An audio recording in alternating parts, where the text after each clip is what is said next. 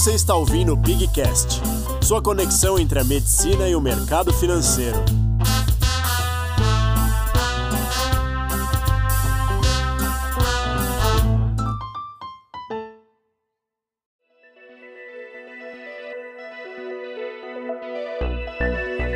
Fala aí pessoal, tudo bem? Sou Vitor Tomazella, estamos aqui em mais um Pigcast. Estou aqui com o Pedrão de novo, meu grande escudeiro aqui. A gente vai falar mais uma vez com o pessoal da Santa Fé Investimentos, Fábio Focati e Gabriel Diniz Junqueira.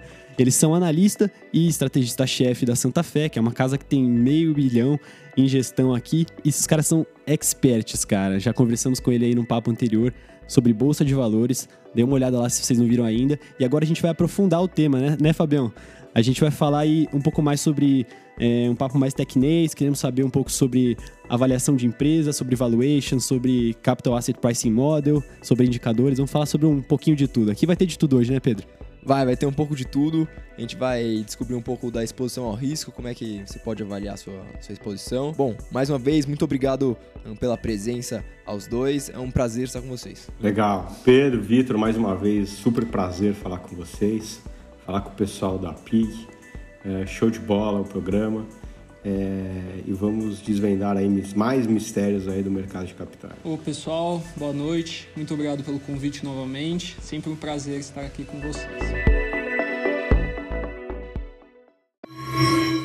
Eu vou começar aqui já dando tiro aqui para cima de vocês, hein, pessoal. Queria entender uma coisa. Uh, algumas escolas de filosofia de investimentos dizem que o lucro crescente como indicador isolado de uma empresa, se você fechar os olhos e prestar atenção só no lucro crescente de longo prazo, é certeza disso se traduzir em valor para o acionista.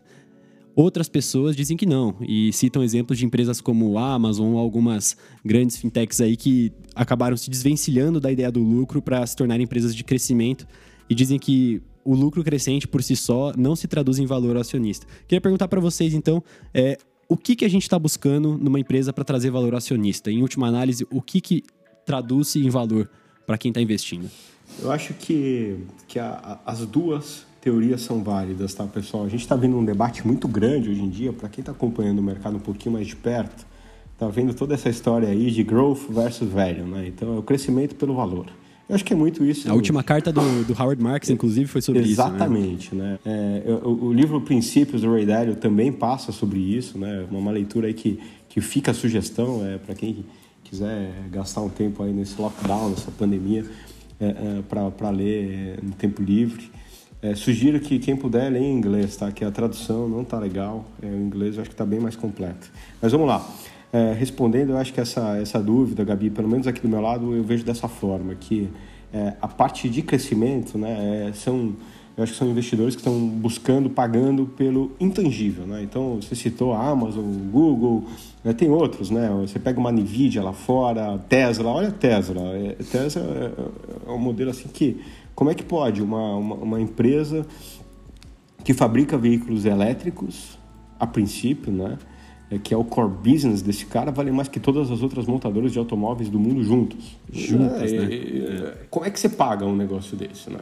Então você está pagando pelo intangível, você está pagando pelo crescimento, você está pagando pela capacidade dessa empresa gerar novos negócios, né? O SpaceX, né? É, é, é o carro híbrido, é o carro que, que dirige sozinho. O que, que esse cara vai fazer daqui para frente? Então eu estou pagando a tecnologia, estou pagando o desenvolvimento. Um, e você tem, tem outras empresas, você pega o caso é, é, lá de fora ainda, né? você pega a Exxon, né? a Exxon é a maior petrolífera do mundo, a empresa de maior valor de mercado do mundo hoje, né? passou a Apple recentemente. Por quê? Porque é uma empresa que tem um fluxo de caixa previsível, onde é extração de petróleo pelo preço do petróleo. Né? E aquilo ali é o lucro. Você está pagando pelo lucro e o lucro vem crescendo. O preço dessa commodity vem crescendo ao longo do tempo. Né? Então você está pagando ali dividendos, você está pagando consistência de resultados, você está pagando balanço. Então eu acho que assim, respondendo a tua pergunta, as duas teorias são válidas, né?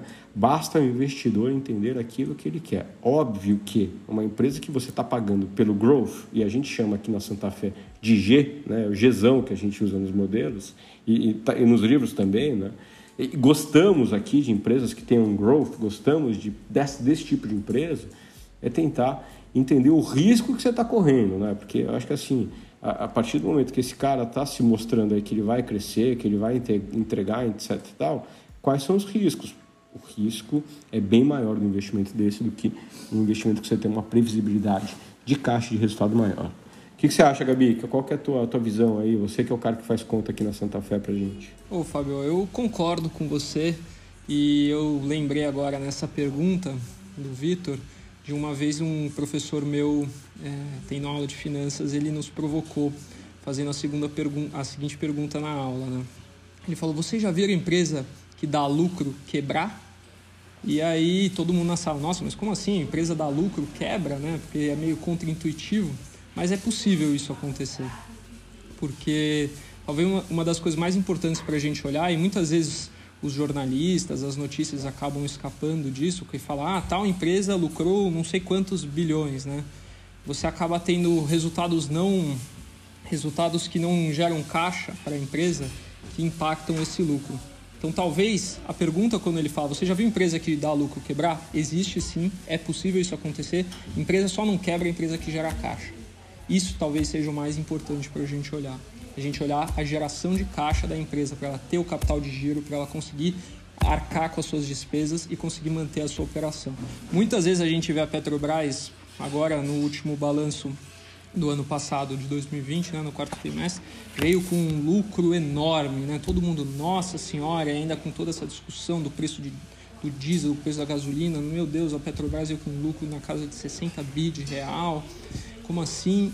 Quando você vai ver no balanço, na verdade, grande parte desse lucro foi um teste ali de, um, de uma equivalência ali de, de uma nova, de um impairment, né, que ele fez com alguns ativos dentro do, do balanço dele. Legal. Explica para o pessoal que está ouvindo, então, qual é a diferença entre o lucro e o, e o caixa, Gabriel? Um lucro, ele envolve todo o resultado da empresa, né? Então, você tem o resultado da operação, você tem o resultado financeiro, você acaba tendo até adições ou, ou, ou retiradas de depreciação, você tem o, os impostos que a empresa paga e o caixa é o que de fato ela gera de, de riqueza, ela gera de dinheiro. Né? Então é o que a operação como um todo gera de dinheiro e acaba você tendo o fluxo de caixa que sobra para a firma e depois você tem, descontando aí os dividendos, o fluxo de caixa que sobra para os acionistas são os dois fluxos de caixa que você olha. Traduzindo para os médicos, é o coração do, do balanço, eu acho que, que é a geração de caixa, que, que, é, que é o que o Gabi está tentando falar. Então, eu acho que na, na nessa linha, né, é, é olhar lucro não diz muita coisa, olhar EBITDA diz muita coisa, né, olhar o fluxo de caixa diz muita coisa. Eu acho que isso é super importante. O exemplo que ele deu a respeito de empresa que dá lucro pode quebrar, né, eu acho que a, a grande é, é, é, acho que a grande comparação são as empresas aéreas, as companhias aéreas. Né? A gente não precisa ir longe. Né? Olha as aéreas brasileiras, o que tinham é, na década de 90 ali, a VASP, a Varig, a Transbrasil quebraram todas. Né? Aí depois veio a TAM, virou Latam, quebrou de novo. Né? O governo socorreu a Gol e a Azul ano passado, né? super problema de caixa. Foram empresas que deram lucro, mas foram empresas que foram tiveram problemas em geração de caixa. Fazer um paralelo aqui para o pessoal da, da medicina, o Fábio falou de, de coração. Acho que o que a gente pode pensar é: a empresa pode estar tá dando lucro, é que nem o paciente que não está com nenhum problema de volume, está com sangue, está com tudo, mas ao mesmo tempo está anêmico pra cacete. Então não está gerando caixa, não está conseguindo transportar esse oxigênio e no fim vai acabar tendo problema. Tem um choque distributivo ali, né? O cara tem volume, mas não tem efetividade. É, você falou de, de EBITDA aí, Fábio. Eu queria que você se alongasse um pouquinho é, no, nos indicadores. Explica para a gente aí, para o pessoal, é, o que, que é o EBITDA e quais são os principais indicadores que vocês ficam de olho numa demonstração de resultado de exercício é, e no balanço. Excelente, excelente pergunta. Gabi, essa daí é tua. Você é o nosso especialista nisso, por favor. Bom, o EBITDA, né? Pessoas chamam de EBITDA, a gente acaba, alguns chamam de EBITDA. Vem de uma sigla em inglês que seria Earnings Before Interest, Taxes, Depreciation and Amortization.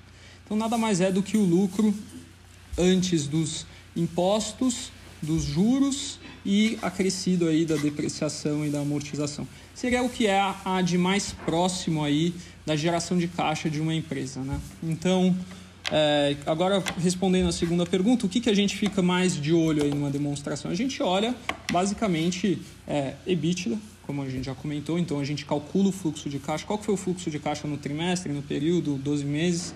Isso é uma parte muito importante acaba que impacta nos outros múltiplos, né? Então, preço-lucro, o valor da firma dividido pelo, pelo EBITDA, o valor da firma dividido pela receita.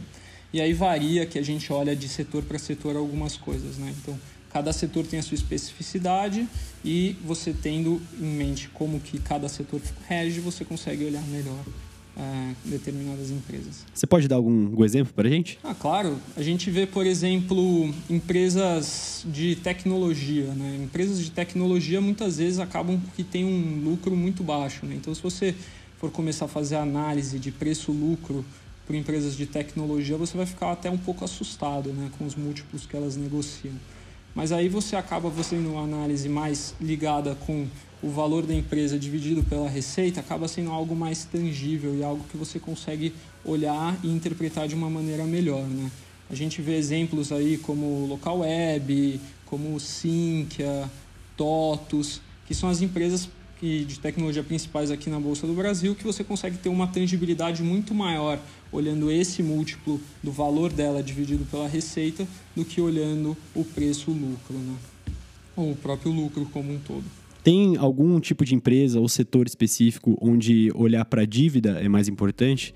E algum setor ou alguma empresa onde olhar para as margens operacionais é mais importante do que outro? Com certeza. É, é, eu acho que é, essa é uma pergunta bastante cabível. Né? Cada setor tem a sua peculiaridade, cada setor é, é, é tem, assim como na medicina, é, cada, acho que cada exame que você vai fazendo é, para um tipo de, de, de, especialidade, né? Aqui no nosso lado também. Então, a hora que a gente vai, vai olhar essas empresas é, que dependem de, de forte necessidade de capital de giro para crescer, né? Então você pega aí uma locadora de automóveis, né? Qual que é o, o investment case, o business case e, e um business model de uma locadora de automóveis? É o cara pegar é, é, dinheiro emprestado, comprar o carro com desconto. Então no Brasil você tem o desconto de frotista, isso daqui se aplica lá fora também colocar aquele carro para girar, alugar aquele carro, é, é fazer a locação, né? o, o rent a car, que é como as, é o hack como as empresas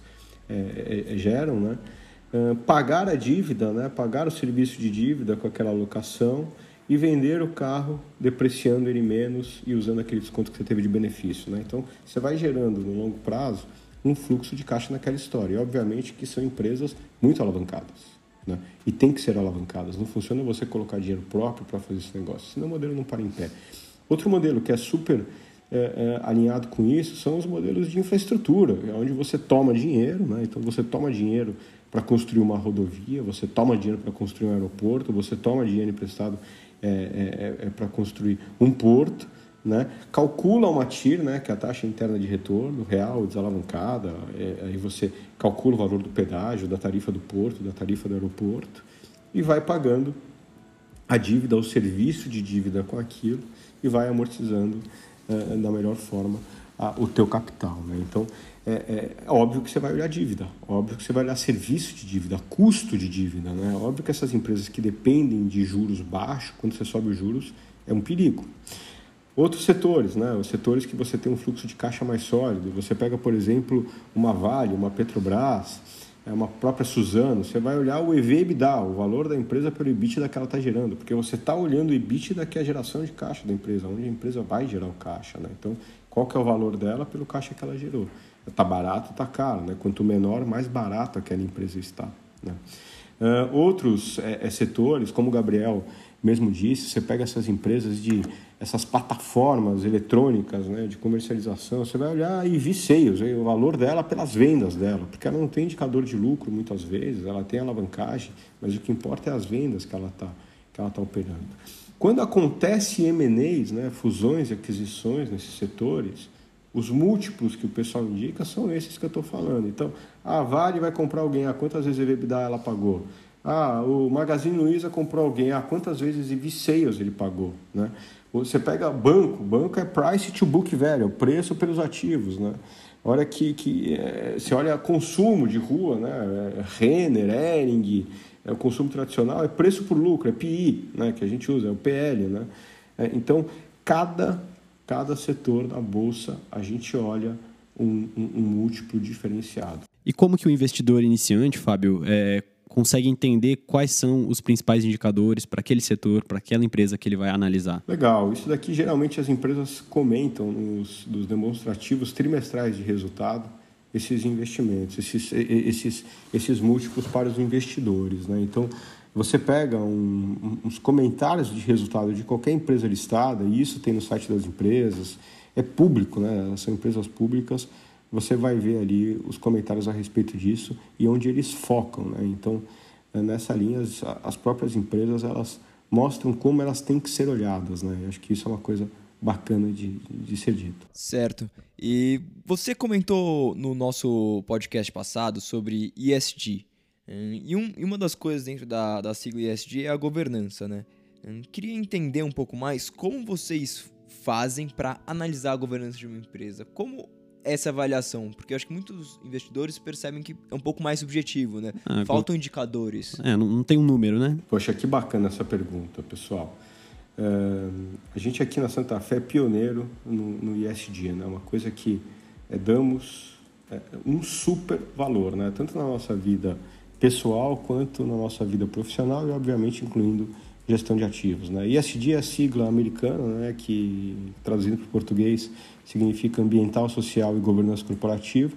Muita gente, na hora que se fala de ISD, só lembra de meio ambiente, esquece do S e do D, né, que é o social e a governança.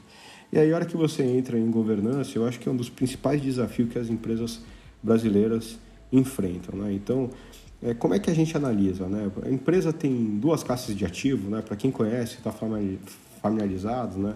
ON, PN, né? A empresa só tem ON, pô, legal pra caramba, novo mercado, né? Você tem a mesma ação, né? Que o controlador tem, você tem direito a voto, né? Você não tendo a preferencial, você tendo só ordinária, né?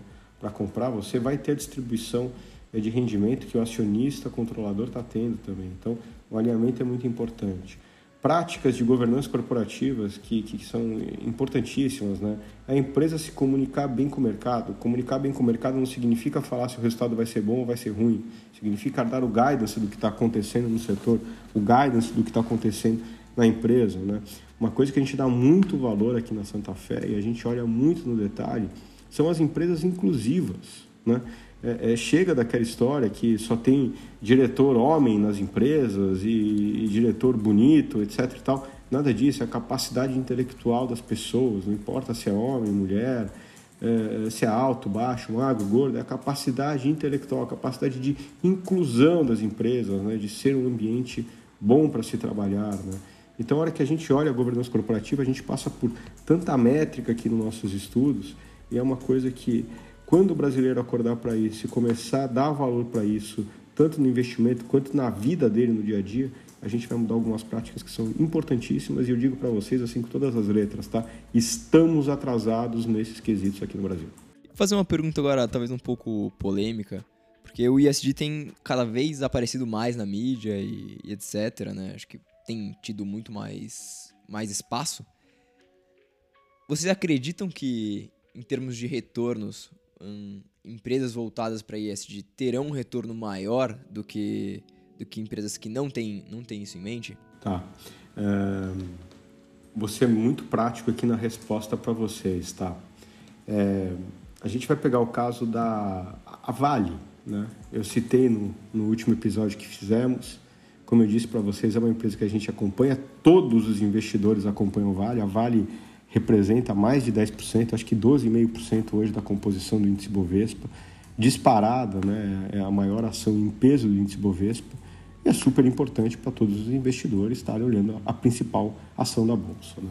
Você pega a Vale, né, a Vale é, é era uma empresa que era estatal lá atrás, é, passou por melhorias na governança corporativa, de dois anos para cá tiveram os problemas de Mariana, os problemas de Brumadinho, problemas sérios do ponto de vista social, morreu muita gente, do ponto de vista ambiental, estragou muita floresta, derrubou muita árvore, desabrigou muita gente, né? Então, a Vale teve um problema e é um problema que vale a pena a gente citar. O que, que a Vale faz hoje, né? Qual que é o core business da Vale? É extração de minério de ferro, uma extração de minério basicamente de Carajás, no norte do país, esse é um minério que tem mais de 62% de qualidade, ou seja, é um minério que exige muito menos carvão que o minério na China, ou que o próprio minério australiano, ou que o minério indiano. Né? Então, é um minério de altíssima qualidade, é um minério que polui menos para se produzir aço. Né? Uh, a Vale tem uma vantagem competitiva nisso, por estar num, num campo aberto de exploração de minério, Olha quanta coisa bacana a gente está falando. Né? A, a, Vale tem os Valemax, aqueles navios gigantescos que é, é, é, são frotas dela, frotas contratadas pela Vale que entregam direto nos portos de Singapura, de Hong Kong, que são os principais traders de minério antes de entrar na China, que é o principal consumidor de minério do mundo. Né? 80% é da capacidade da Vale atualmente vai para a China. E aí a hora que a gente fala, pô, mas quanto é que negocia a Vale? Né? E aí a gente volta para a história dos múltiplos que a gente estava falando agora há pouco. Né? Hoje em dia a Vale, tá, pelas nossas contas aqui na Santa Fé, negocia algo próximo a duas vezes EBITDA, 2,2 vezes EV/EBITDA, né? que é o valor econômico da empresa dividido pelo EBITDA, pela, como a gente explicou, né? o que é o EBITDA, a geração de caixa, etc. E tal. Quanto é que negocia a Rio Tinto, ou a BHP, ou a Fortescue, que são as três mineradoras australianas que são listadas, e assim como a Vale, são os quatro caras que produzem minério no mundo, tá? Esses quatro caras, eles têm é, é, o minério de ferro na mão deles, né? Eles são concorrentes da Vale com um minério de menor qualidade, não vamos esquecer nisso. Esses caras estão negociando a quatro, cinco vezes EV/EBITDA. Poxa vida, se a Vale negociasse a quatro vezes EV/EBITDA, dobraria o preço de valor de mercado da Vale hoje, né? Por que, que a Vale não negocia? Por problemas de ESG, né? Vou ganhar dinheiro com o ESG? Vou. Quando eu vou ganhar dinheiro? Quando eu entender que a Vale está fazendo o dever de casa. Quando os investidores gringos, que são os principais compradores, mais de 50% do volume da bolsa ainda é gringo. Os investidores de longuíssimo prazo são principalmente os estrangeiros. Olha que esses fundos que têm barreiras gigantescas de ESG na composição de carteira deles, olharem para a Vale e falar o seguinte: eu posso voltar a investir na Vale. Legal ela vai tradar a 4, que é tradar, operar, né, que é a linguagem que usamos aqui, a 4, 5 vezes novamente é, o valor que ela operava lá atrás e que as competidoras dela operam. Então, assim, é um exemplo claro que está acontecendo com o maior papel da composição da carteira do índice Bovespa. A maior empresa brasileira está passando por isso. Ela opera a 50% de desconto dos pares dela por conta de ISD. Quer dizer, a, a, a norma, pelo menos internacionalmente, já virou o ISD e quem não acompanha a norma acaba é, ficando subvalorizado ou ficando subprecificado pelos padrões mundiais, e que é o caso da maioria dos, dos, dos, ativos que compõem o índice da Bolsa Brasileira. Poderia, a gente poderia extrapolar dizendo que é a realidade brasileira ainda, está fora desse padrão.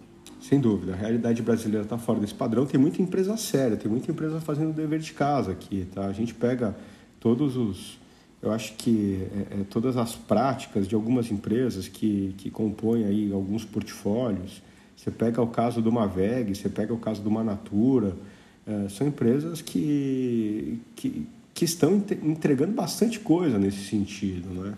A própria Magazine Luiza é uma empresa muito séria nesses quesitos. A Renner gasta muito tempo, dinheiro com isso. A Arezo também é uma ação que tem bastante driver para isso. Agora, sem dúvida, é, é, tem muita empresa, as, as, empresas que ainda têm o controle do governo é, federal é, ou estadual, né, as empresas é, públicas, né, são um problema. Né? Você, vê, você vê todo o barulho que fez a troca de comando da Petrobras. Recentemente a gente passou por isso. Não que um presidente, um CEO seja melhor que o outro, nada disso, ou que teve ou não interferência do governo no preço do combustível, porque até então não teve, né? não olhando nessa ótica, mas é, desrespeitando um conselho, desrespeitando padrões de governança corporativa. Então, sem dúvida, a composição do índice é uma composição ainda é, é, arcaica nesse sentido. E uma coisa que eu acho que vale a pena mencionar. Muito comoditizada também. Não, com, com certeza. É, é, o, o, Brasil, é, infelizmente, o Brasil ainda ele tem aquela composição que é um produtor de commodity muito forte. Então, a gente tem muita commodity agrícola, tem minério de ferro, tem petróleo. Né? Então, a gente extrai muita coisa, né? a gente produz muita commodity no Brasil.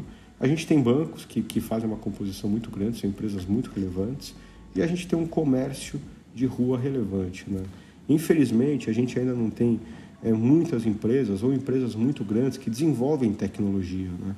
Como é o caso das empresas da Nasdaq, né? ou empresas no setor de você que desenvolvam medicamentos. Quantas empresas brasileiras desenvolvem, fazem é, research and development de medicamentos, de quantas moléculas foram é, é, é, é criadas no Brasil, né, de princípios ativos. Então, gente... Eu acho que o senhor já sabe essa resposta até melhor do que a gente, pelo seu histórico, né, Fabião? Não, sem dúvida. Mas sim, poucas, né? Sem dúvida, é, pouquíssimas. É, e a gente, é, a gente então sofre, a gente é carente de mais empresas, de mais setores que passariam é, por esses quesitos, né?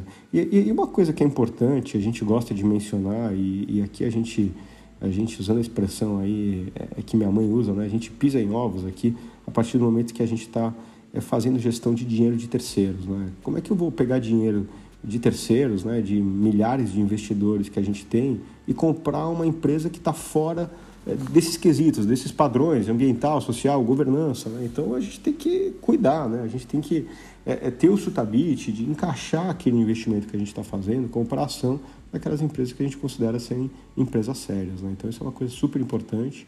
Eu acho que cada vez mais isso tem que ser a tônica. A gente tem que cobrar, né? nós, como os investidores profissionais, o investidor pessoa física, o investidor do dia a dia também, tem que cobrar das empresas mudanças. As empresas têm que fazer o bem. Né? Eu acho que isso é super importante. Excelente. Pô, sensacional. Uh, acho que a gente já está se encaminhando mais para o final agora, então eu queria fazer uma pequena transição. A gente caiu aí a fundo nos indicadores das empresas, como é que a gente pode analisar. Só que ultimamente, eu acho que o investidor pessoa física tem ficado um pouco mais atento também para os indicadores da própria carteira. É, então, queria que você explicasse um pouco melhor para os nossos ouvintes o que, que é alfa, beta, índice Sharp e como todos esses indicadores podem dar uma amostra de para onde a carteira do, do investidor está seguindo. Tá bom. Eu vou, Gabi, eu vou vou fazer uma breve introdução aqui para os três, breve mesmo, tá? Os três indicadores, se você quiser complementar depois. Legal. Alfa, tá? Então, pessoal, é, o que, que é o alfa? Né? O rendimento relativo à expectativa prevista. Né? Então, quando eu estou comprando, é, por exemplo, é, uma ação, né? qual que é o meu benchmark? Meu benchmark geralmente é o índice Bovespa, que é o maior índice que tem. Né? Então, você pega o Ibovespa, o IBX50, que são as 50 maiores empresas, é o índice de energia elétrica, é o MSI Emerging Markets, tem vários benchmarks. Né? Então, é quanto a minha carteira né, rendeu a mais ou a menos que o índice Bovespa, que é o meu risco que eu estou correndo, é o risco do índice Bovespa, né, que é o risco ponderado entre todas as ações que estão negociadas. Ganhei dinheiro? Ganhei. Ganhei acima do índice ou não? Então, isso daqui é o alfa, tá? O beta, né? Então é a segunda grega que a gente usa bastante aí, né? São várias gregas é, que, que, que, tem, né? mas alfa e beta é, é, o que a gente mais usa para investimento.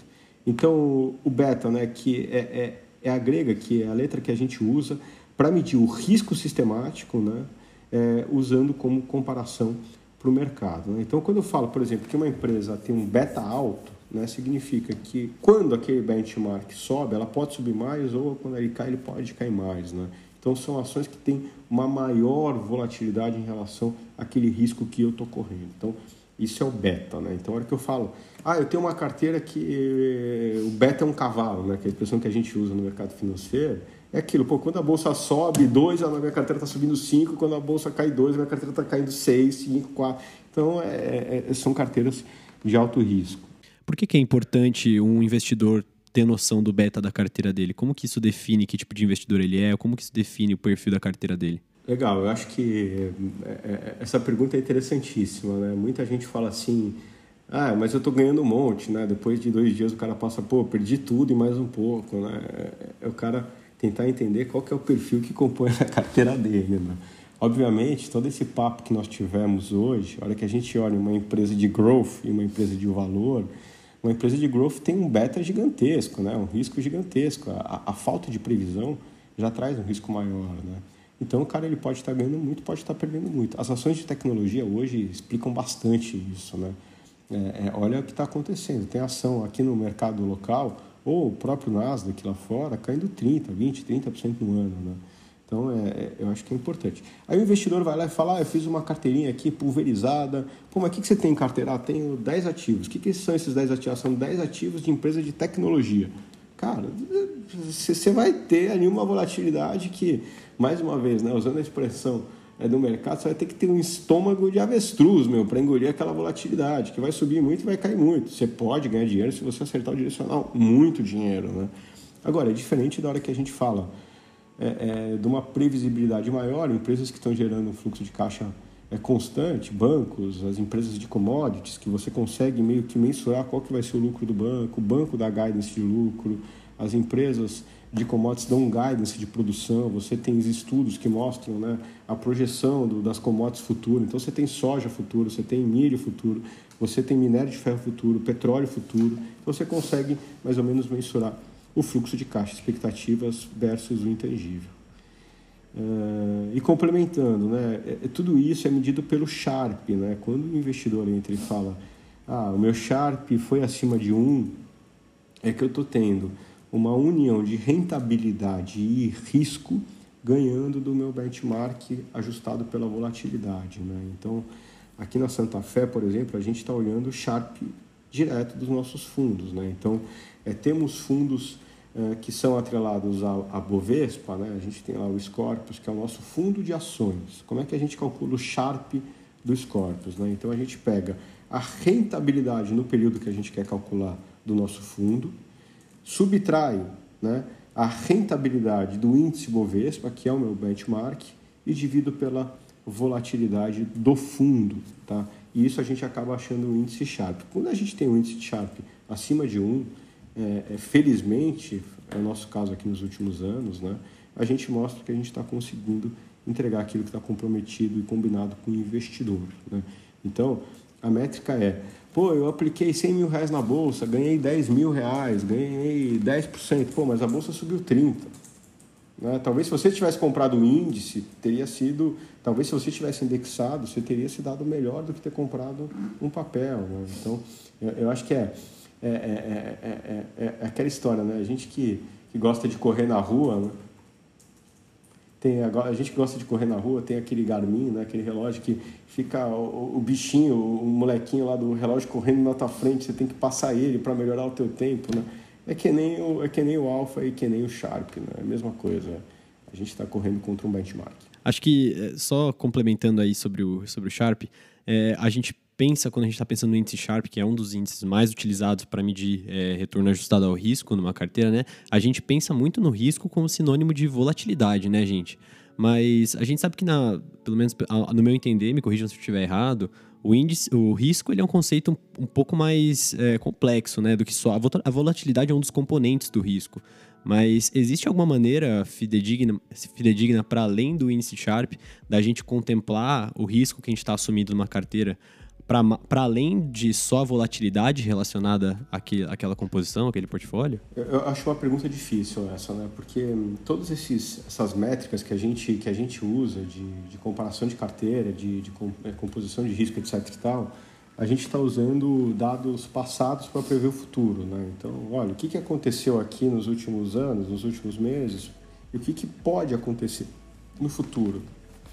Olha o que o que aconteceu no, em, em 2020. Né? Em março de 2020, exatamente um ano atrás, quando a bolsa bateu, eu não lembro o dia de março, tá?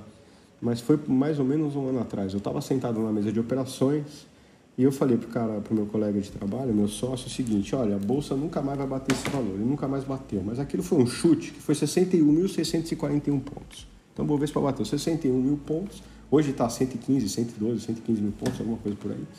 Né? E você fala assim, pô, o que, que aconteceu, né? Você tinha um mercado onde as vozes estavam totalmente colapsadas, então você vinha é, do mercado que só subia, só subia, só subia, então as oscilações para baixo eram muito poucas, né? Então as vozes estavam muito baixas e você começava a adicionar riscos nas suas carteiras, né? Com a previsibilidade dos anos passados, que foram quatro anos de voz baixas e crescimento. A hora que você... De otimismo, né? Exatamente. A hora que você se, se depara com uma pandemia, né, uma pandemia global, é, no comecinho de março do ano passado foi decretado o coronavírus como uma pandemia global. Ninguém sabia para onde correr, né? A gente vai quebrar todas as empresas, vai morrer todo mundo, né? A gente está vivendo isso até hoje, né? É óbvio que é, soubemos encaixar né, nos valuations das empresas, em tudo isso, a pandemia do coronavírus. Surgiram essas empresas de e-commerce, nunca se vendeu tanto papelão no mundo como se vendeu agora, né, para embalagem, nunca se entregou tanta comida em casa como se entregou agora. Mas naquela época, a bolsa veio para 61 mil pontos. Por quê? Todo mundo precisou ajustar a volatilidade da carteira, o risco da carteira, né? Com uma previsão real do que estava acontecendo e teve que jogar o que aconteceu no passado fora. Né? Então, as vols colapsaram, né? as vols foram para a lua, que a gente fala, que subiram para caramba. E aí é vol, é VAR, né? é apetite de risco, aonde eu tenho que encaixar meu produto. Eu não quero criar um produto que vai perder 50%, eu quero criar um produto que vai perder um pouquinho, vai ganhar um pouquinho, e aí eu tenho que ajustar minha composição de risco. É um exemplo claro, tá, pessoal? Aconteceu exatamente 12 meses atrás. Que a, gente, a gente ajusta a, a, nossa noção de risco com base é, no que a gente viu de experiência passada, né? Sim. E no fim a gente não tem um. Sim, não tem um, um Sim. eu, eu, eu diria, eu diria para vocês assim, né? Se a gente pegar as vols hoje, vocês ajustando né, o, o portfólio de vocês, uh, incluindo o coronavírus na conta, né? A, a, eu acho que assim, né, a gente usa a expressão drawdown, né? Que a hora que a cota vem muito para baixo. É, é, a hora que você inclui isso nas métricas de risco hoje, a gente vai ter uma previsibilidade talvez um pouco melhor. Agora, pessoal é olhar dado passado para prever o futuro, né? É, ah, aquela ação subiu 100% no ano passado, ah, no próximo ano ela vai subir mais 100%. Não é verdade, né? É, é, é, eu acho que assim, é, é, é, uma forma de você tentar antecipar alguma coisa que pode acontecer no futuro e aí você usa algumas derivadas, etc e tal. Quem criou o Sharp, sabe que essa história do, do, do Sharp é uma coisa relativamente recente no mercado, né? Foi na década de 90, é, eu vejo muitas pessoas escrevendo Sharp ainda sem o E, né, de, de afinado em inglês, mas é Sharp com E, né? O William né? Sharp, né? exatamente. William Sharp criou o índice Sharp ali na década de 90 e foi uma métrica que ajudou muito né, os mercados. Depois teve a crise de 2009, veio as leis, o Sarbanes-Oxley, né, os SOX, que o pessoal fala, as alavancagens de, de banco, né, então as métricas de balanço mudaram. Agora a gente tem o IFRS entrando em vigor, né, então que, que a gente tem hoje? Hoje a gente tem métricas de risco boas, né? É, é, é, criadas para defender um pouco o portfólio. Métricas de alavancagem de bancos. Hoje, talvez os bancos de investimento, aqueles bancos americanos que deixaram de existir ali em 2008, 2009, 2010, é, o problema do Citi, Lehman Brothers, a, a, própria Merrill Lynch que quebrou, né? o Bank of America assumiu, Merrill Lynch. É, é, é, eu lembro da época de JP, que eu vim de lá, né? Então o JP Morgan comprou, virou, né? JP Morgan Chase, Bear Stearns, Washington Mutual, né? O JP Morgan fez todas essas fusões, né? Engoliu o Chase, depois engoliu o Bear Stearns. A Bear Stearns era o maior banco de investimento focado em renda fixa do mundo. Tinha um produto maravilhoso, mas quebrou. Depois teve o Washington Mutual, que era um banco de crédito de Washington. Então, assim, olha o que aconteceu. Hoje, né? A SOX, né? A Sarbanes-Oxley, é, é, protege né, em, em, muitas partes disso. Hoje a gente tem formas de olhar balanço com o IFRS muito mais competentes do que a gente tinha no passado. Mas são métricas que são ajustadas. Tudo isso é passado. Pô, perfeito, pessoal. Foi uma verdadeira aula aí pra gente. E acho que para finalizar, fazer uma última pergunta para vocês, que seria hum, esse investidor, pessoa física, o médico que está aí aprendendo um pouco mais de, de risco, de volatilidade, de onde expor a sua carteira. Até onde vocês acreditam que vale para o investidor pessoa física ficar atrás de tudo isso e quando que ele deve passar a procurar um, um, um profissional, uma gestora para administrar o dinheiro por ele. Eu queria complementar a sua pergunta do Pedro. É, vocês sabem que médicos são pessoas, no geral, com pouquíssimo tempo disponível, então é, fazem valer uso de, de, de fundos de gestoras frequentemente mas a gente coloca o, o pessoal da, das gestoras contra a parede aqui quando eles vêm aqui com a gente no Pigcast. Queria perguntar também, complementar o Pedro perguntando é, onde que o investidor, pessoa física, supera os fundos? Em, em que situação ele tem alguma vantagem competitiva é, dentro do mercado de investimentos? Onde que o investidor individual sai melhor do que uma casa de análise, do que uma gestora de fundos? É, legal. Eu acho que tem, é, tem o perfil dos, dos dois lados, né? Eu acho que não só na medicina, mas a medicina vem, vem na cabeça de todo mundo, né? Aquele médico, imagina um, um médico, um, um, cirurgião, um cardiologista, um cara que está ali é, é, fazendo uma operação atrás de outra operação, operando com robô, operando com a mão. É, o cara tem que estar tá super concentrado, né? Eu tenho alguns amigos que são cirurgiões e até o treino de musculação do cara era um treino diferente, que ele não podia é, é desgastar muito o músculo, né? Tinha que ser, tinha que fazer trabalhos é, muito mais é, focados ali em alguns músculos específicos na mão para a mão não ficar tremendo. Então ele não podia pegar muito peso, ele tinha que fazer mais repetições com menos peso, né? A alimentação do cara, é, é, sério, passava por um monte de coisa. A alimentação do cara, ele comia muita batata doce, é, é era hipoglicemia ou hiperglicemia, sei lá qual que. Isso daí vocês sabem, mas eu lembro muito disso, né? Obviamente, o médico não vai, não vai beber uma garrafa de vinho, talvez uma taça de vinho, mas não uma garrafa de vinho antes de operar. Então, eu acho que são profissionais, são é, o que eu brinco são, são atletas de altíssimo rendimento, os médicos, né? Que é, eu acho que assim o estoque do médico é o corpo humano, né? É, é o que ele está fazendo. Então, é muito bacana o médico cuidar do patrimônio dele, do portfólio dele. Muito bacana o médico investir em ações, procurar saber o que, que ele está comprando. Tem espaço para fazer isso, tem espaço de leitura. O médico geralmente é aquele profissional que gosta muito de estudar, gosta muito de ler, né? desde a época pré-faculdade, vocês sabem disso como ninguém. De uma maneira obsessiva, às vezes. Ah, sem, sem dúvida, mas não, não, é o cara. Ele, eu tô brincando. É, ele não é o cara que, pô, minha ação caiu 3% hoje, subiu 4%, caiu 2%. É, é, é, é, tem uma expressão, né? Don't be a dick for a tick, em inglês, né? Que em inglês usa que é, aquele investimento é de longo prazo. Pô, você vai comprar hoje, não, não pensa daqui uma semana como tá. Não, daqui um ano você vai olhar o negócio, né? Eu acho que a cabeça de todo investidor não só o médico tem, tem que ser essa. Ah, em relação a procurar um profissional qualificado, tem muita gente muito boa no mercado, tem muito fundo de investimento muito bom no mercado, fazendo um trabalho muito competente. Tem espaço para os dois, né? É, boa parte dos nossos, dos nossos clientes que a gente tem contato aqui, eles têm dinheiro investido com a gente, têm dinheiro investido de forma direta também. Eu acho que tem algumas ações que as pessoas é, é, é, muito se identificam. Né? Você pega aí do lado de, de medicina, né? atualmente a gente está tendo um boom das, dessas empresas listadas, começou lá atrás, né? é, Grupo Fleury, quando a DASA abriu capital, quando o Edson Bueno ainda estava vivo, abriu capital da DASA, vai voltar, parece, esse IPO, o Laboratório Aliar, que são empresas que você conhecem aí, é, parte de diagnóstico. Aí tem a parte de, de planos de saúde, hospitais, então tem a Reddora, a Intermédica, a Epvida com capital aberto, é, é, parte é, é, de, de a parte de odontologia, né? então seguros odontológicos, como Odontoprev, que eu fiz o IPO, a Tempo Capital, que tentou também, que abriu capital e, e depois não, não deu muito certo. É, empresas como a Blau Farmacêutica, que produz medicamentos, que está tentando listar, né? segundo fontes. Tem a, a, a, o pessoal da Hipermarcas, a atual Hipera, né? que está listado, Qualicop. Então, olha, olha o que tem de veículo listado do, do ponto de vista de medicina e, e afins, né? É, é, é, que são empresas que, que o médico fala, eu gostaria de ter essa empresa porque eu conheço o cara, eu conheço o processo, eu conheço o setor. Tem uma vantagem competitiva por causa disso, né? Sem dúvida. É, você sabe que o que mais tem no mercado financeiro é analista de banco, né? Porque todo mundo trabalha em banco, todo mundo trabalha com banco, todo mundo sabe o que vai acontecer com o banco, né? Então, o que mais tem aqui no nosso mundo é analista de banco, né? É, é, e sabe que, que é verdade, é uma coisa que a gente conhece, a gente sabe onde o banco ganha dinheiro, sabe como vai uma tesouraria, sabe para onde foi o câmbio, sabe para onde foi o juro, sabe como emprestar dinheiro, né? Assim como o médico sabe também qual empresa de diagnóstico é boa, é competitiva, tem volume, não tem volume, etc.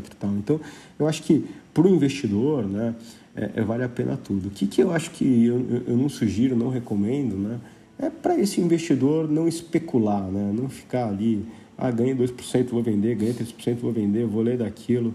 Ter foco no nosso core business, né? Eu acho que isso é o mais importante é, e essa é a recomendação que eu deixo. Então, core business do médico é fazer medicina, bacana. Pô, projeto que vocês estão fazendo na PIG é sensacional, é trazer, eu acho que, uma oportunidade uh, uh, para o médico, né, para o estudante de medicina, para os conhecidos dos estudantes e dos médicos saberem um pouco mais de mercado financeiro.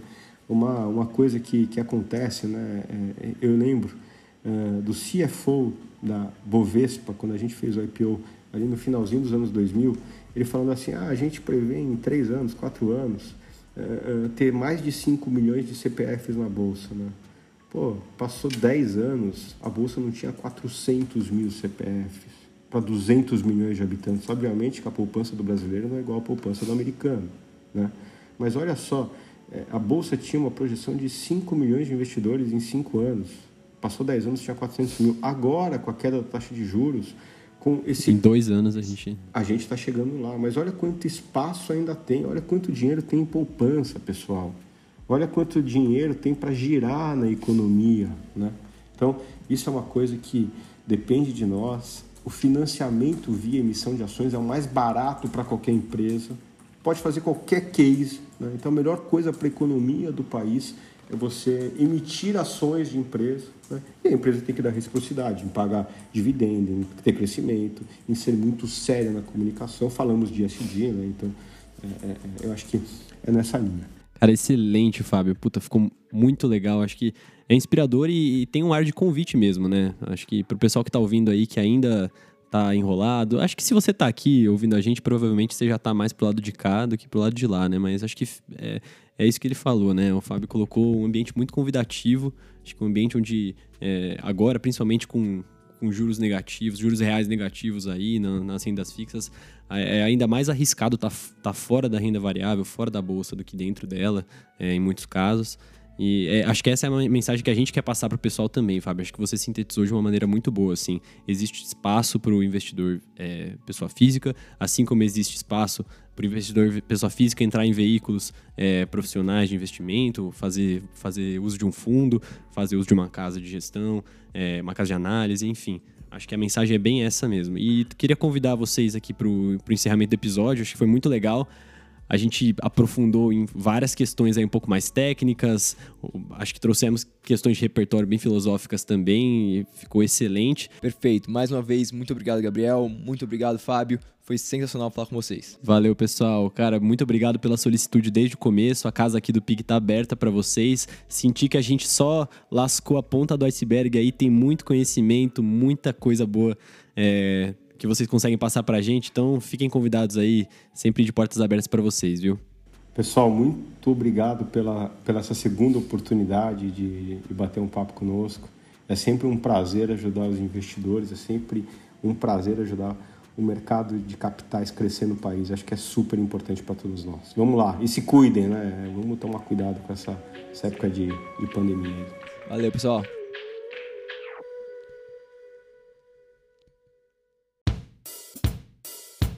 E antes de terminar, você que acabou de ouvir a gente, não esquece de seguir o nosso Instagram, pig.invest.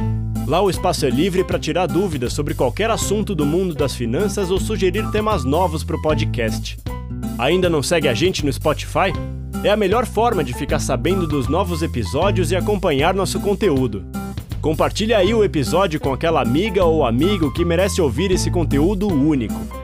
Espero que você tenha gostado e até a próxima!